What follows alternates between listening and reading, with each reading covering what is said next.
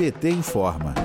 O gás de cozinha subiu 50% em dois anos. O valor médio do botijão de 13 quilos no Brasil saltou de R$ 69,74 em janeiro de 2020 para R$ 102,40 no primeiro mês de 2022. Os dados são da Agência Nacional do Petróleo, Gás Natural e Biocombustíveis, a ANP. O aumento está ligado ao valor do petróleo no mercado internacional, o dólar valorizado e o frete do petróleo até as refinarias, que é calculado em dólares. Com isso, as famílias passaram a usar lenha ou álcool etílico para cozinhar, aumentando o risco de acidentes com queimaduras. Para ajudar essas famílias, o PT criou o Auxílio Gás. Os beneficiários recebem 52 reais como ajuda para comprar o botijão de gás. O benefício começou a ser pago em janeiro. Para o autor do projeto,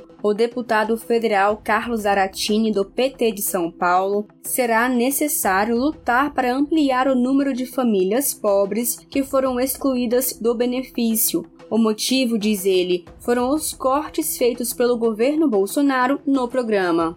O acesso ao gás de cozinha a preços acessíveis foi uma das prioridades dos governos petistas. Ao longo de 13 anos, entre 2002 e 2015, o preço do botijão vendido pela Petrobras ficou praticamente congelado no Brasil. Isso foi possível com uma política que permitia manter o preço estável.